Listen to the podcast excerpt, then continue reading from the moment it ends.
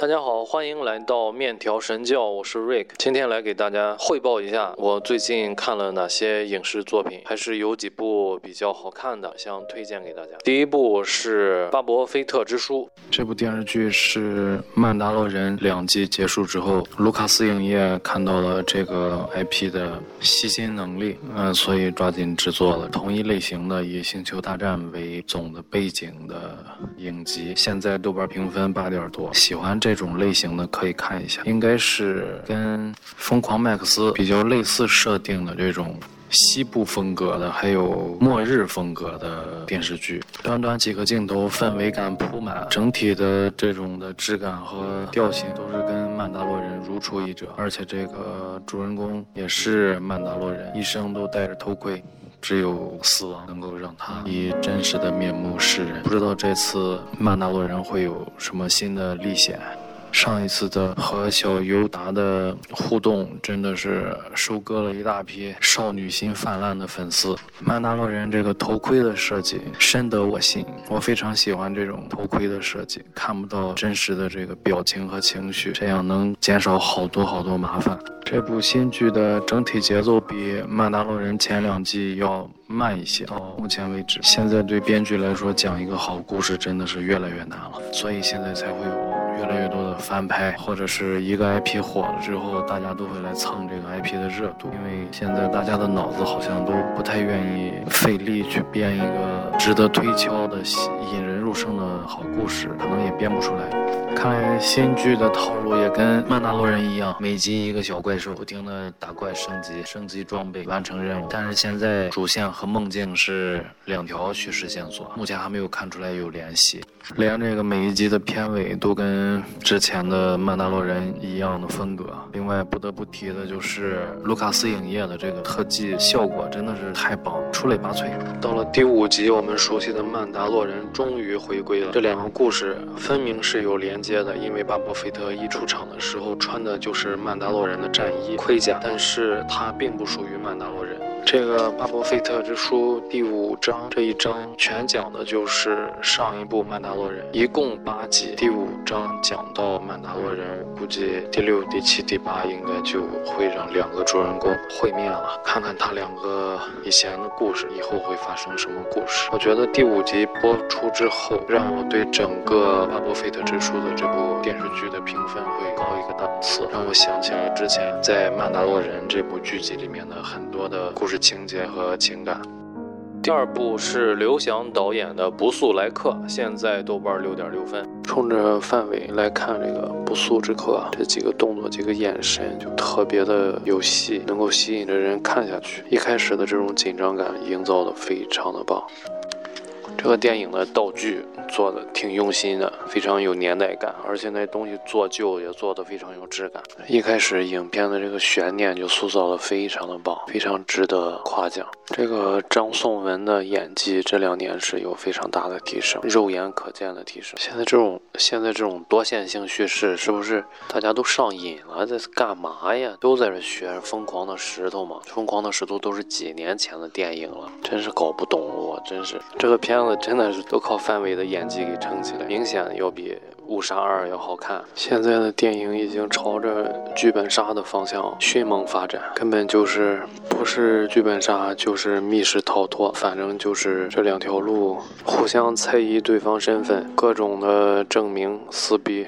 然后在密室里不停地寻找线索，最后好几条线索汇聚到一块儿。第三部是 DC 漫画影业的超级英雄衍生剧《和平使者》。《和平使者》这部电视剧里面充满了非常诡异的赵喜娜的美感，独特的赵喜娜风格。他这个演员跟死侍一样，找到了特别属于自己的那种风格，而且他非常的舒适，这种感觉别的演员给不了。《和平使者》里面充斥着各种非常诡异的人。心里的救赎，你说找不到这个点吗？但是确实心里还真的能感觉到，这个 James Gunn 真是有两把非常奇特的刷子，就是能够让人在一些非常无厘头的一些剧情和对话当中，能够领悟到这个人物居然心灵在在救赎自己，而且前后关联的还都非常的棒，这个真的是高手，厉害。据说是因为看到了赵喜娜在自杀小队集结里面拿着枪的那一幕，James Gunn 发现了这个角色这个演员的更多的可能，所以说才邀请他来拍自己的这个独立剧集。赵喜娜真的不是我们看上去一个傻大粗黑的粗白的这么一个家伙，这个人不只是那么简单的一个摔跤表演选手，他有两把刷子的，而且他特别的那个点，真的就是被导演给发掘出来了，就好像死侍一样，一下子找对了自己的戏路的方向，就可以不停的增长，不停的发展。各个小人物、小角色都有自己的的一些心理纠结啊，心理阴影，都有一些不为人知的过去。导演就通过一些事件和对话，向观众慢慢的都展现出来。另外，易景，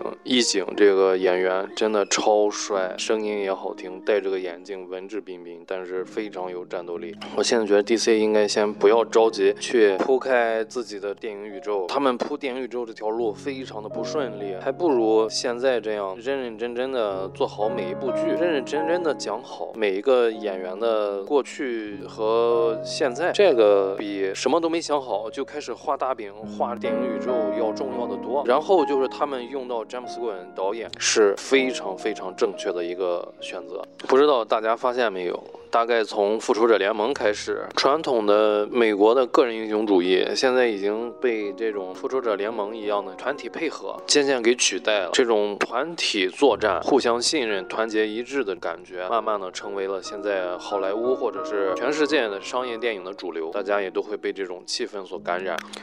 这部《和平使者》真的是全部充斥着各种的种族歧视、性别歧视，以及甚至是对音乐的各种歧视，还有各种不负责任的言论。导演就是想表达这种玩世不恭的态度。最后一集太神了，把整个剧的高度拉到了正义联盟的那种高度。最后的彩蛋居然是真正的正义联盟都出来了，太惊人了，太喜欢了。我真没想到这么一个胡搞的，这么一个无里头的反英雄的 DC 的电视剧，能做成如此的程度，兼具了娱乐性、故事性，最后还能够有意义的拔高，哇，真的是太让人惊喜了！导演詹姆斯·古恩简直是宝藏，我看他的片子特别的对我的胃口。可能有的人觉得娱乐性太高，但是真的棒，太好看了。第四部是今年开年的爆款国产电视剧《开端》。跟风收看了《开端》，据说是年度烧脑大作，评分相当高。发条章也推荐过。我现在不知道为什么看见这些小姑娘、小鲜肉这个演员，我就有点不太入戏，总觉得他们是类似于花瓶一样的存在。这里面的小女生演的还可以，比男生演的好，有灵气，能给观众代入感。这个故事就是很多。烧脑电影里都常用的这种题材，就是困在一段时间里面出不去，他会不停的经历重复这段时间，然后在这些时间里面找到线索来解决难题。在国产剧里面，这种题材还是比较少见的。这种的题材比较考验编剧的功底，因为大家一旦都开始较真儿，那么各种细节、逻辑性的错误都不能够产生。如果产生的话，就会变成巨大的漏洞，就是显得编剧觉。得观众很傻，让观众觉得自己被编剧鄙视，这种感觉非常不舒服。有点像杰克·吉伦哈尔演的那个，也是在一个火车里找炸弹。他是一个身体死亡、大脑还存活的病人，用这个病人一遍遍的重复死亡来寻找列车上的炸弹。差不多，这个故事大概就是两个年轻人经历了一次公交车爆炸案，然后发现他们每一次睡着或者死亡，他们就会重新回到这个公交车上，然后这个爆炸案一次又一次的经历和发生。嗯，观众一边在想爆炸案的线。索一边在想不停循环的原因，大概就是一个寻找答案的过程，有点像最近的几款游戏风格。我觉得《死亡循环》还有《循环英雄》，就是现在大多数的肉鸽游戏都是这个套路吧。死亡之后，你的技巧和记忆都会保留，但是其他的装备、其他的各种附加的属性都会丢失。然后这对青年男女在逐一排除炸弹嫌疑人的过程中，又会了解到各种人生百态。家家有本难念的经和可怜之人必有可恨之处，大概就是这种套路，也不会太让人吃惊。最后肯定是有情人终成眷属，真相大白，从原来的胆小怯懦变得勇敢正直，敢于承担，皆大欢喜。这部剧看到现在为止，我认为惊喜还是有的。作为一个年轻人主演呢，我估计编剧也是年轻人的这样一个新类型的悬疑电视剧，还算是比较成功。可是还是有很长的路要走，这里面也能发现一些逻辑漏洞。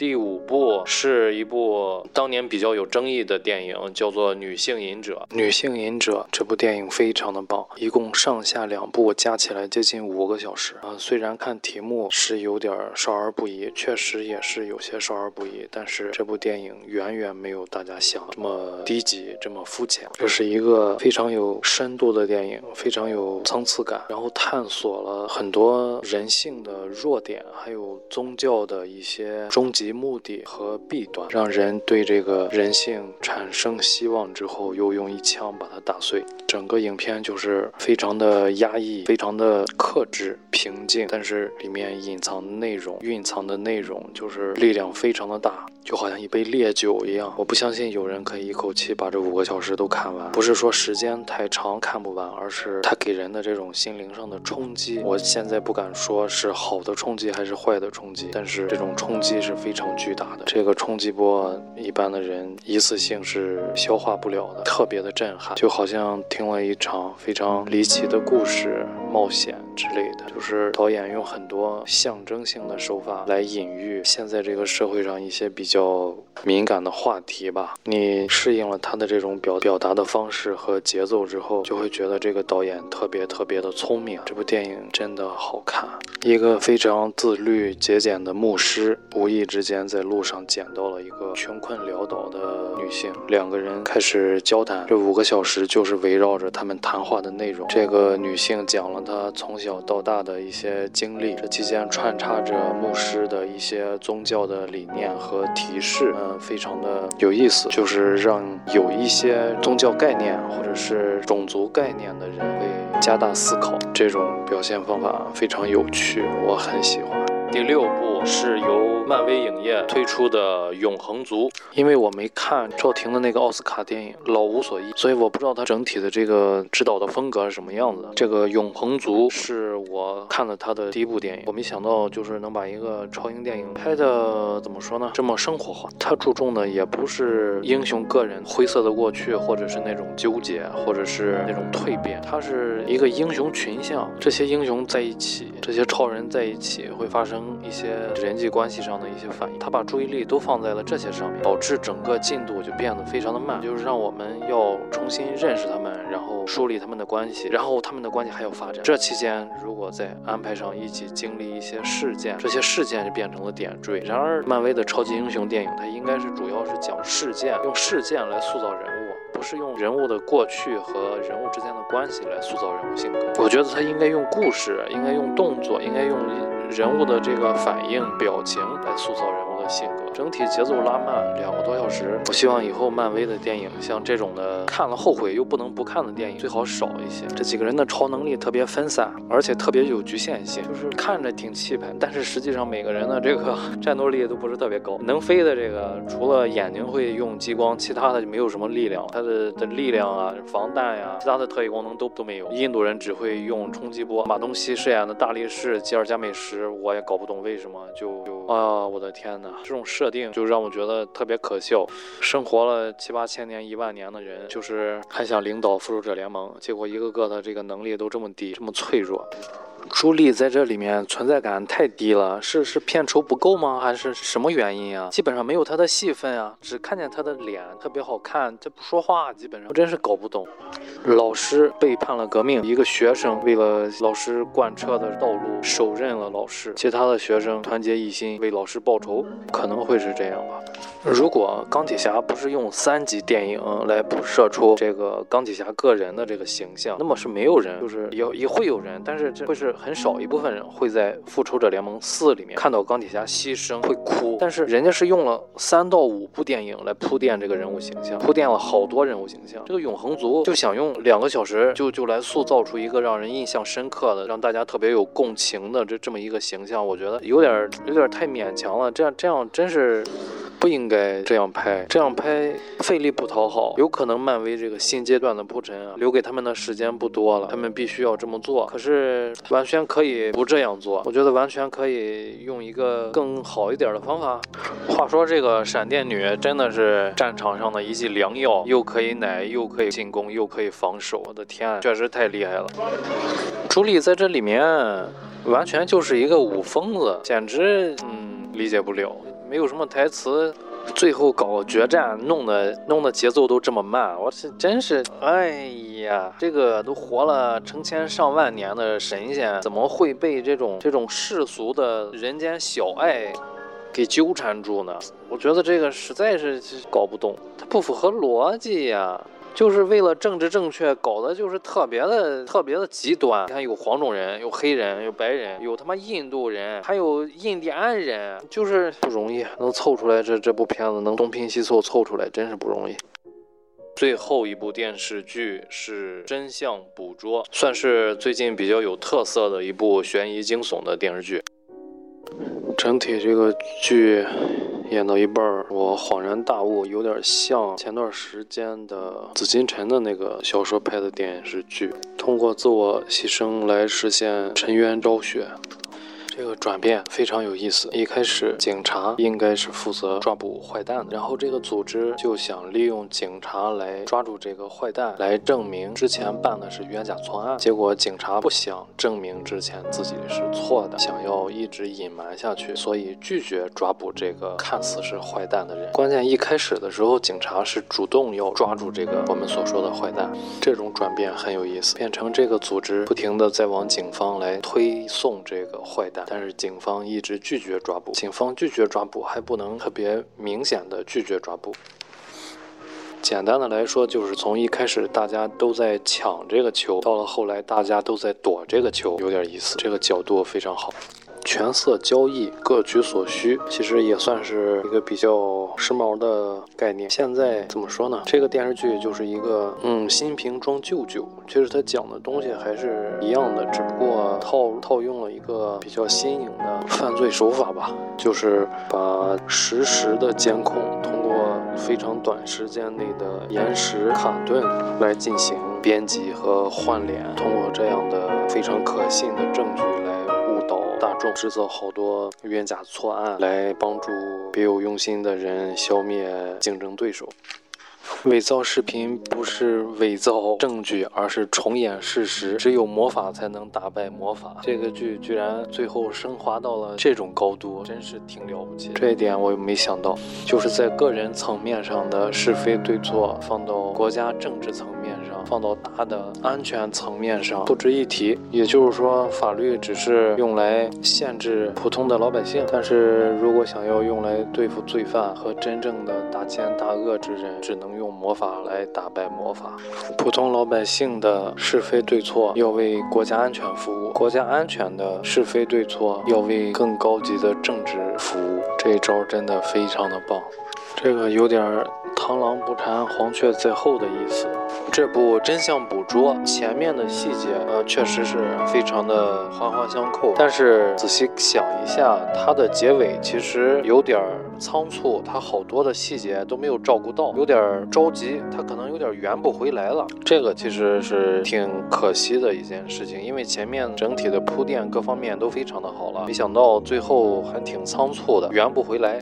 好的，那么我们这一期的观影节目就到这里，还请大家多多帮忙转发、点赞、订阅，希望能让更多的人看到我们的频道。最后，我自己做了一些意式咖啡豆，有喜欢咖啡的小伙伴可以买来尝一下。那么我们下期再见，拜拜。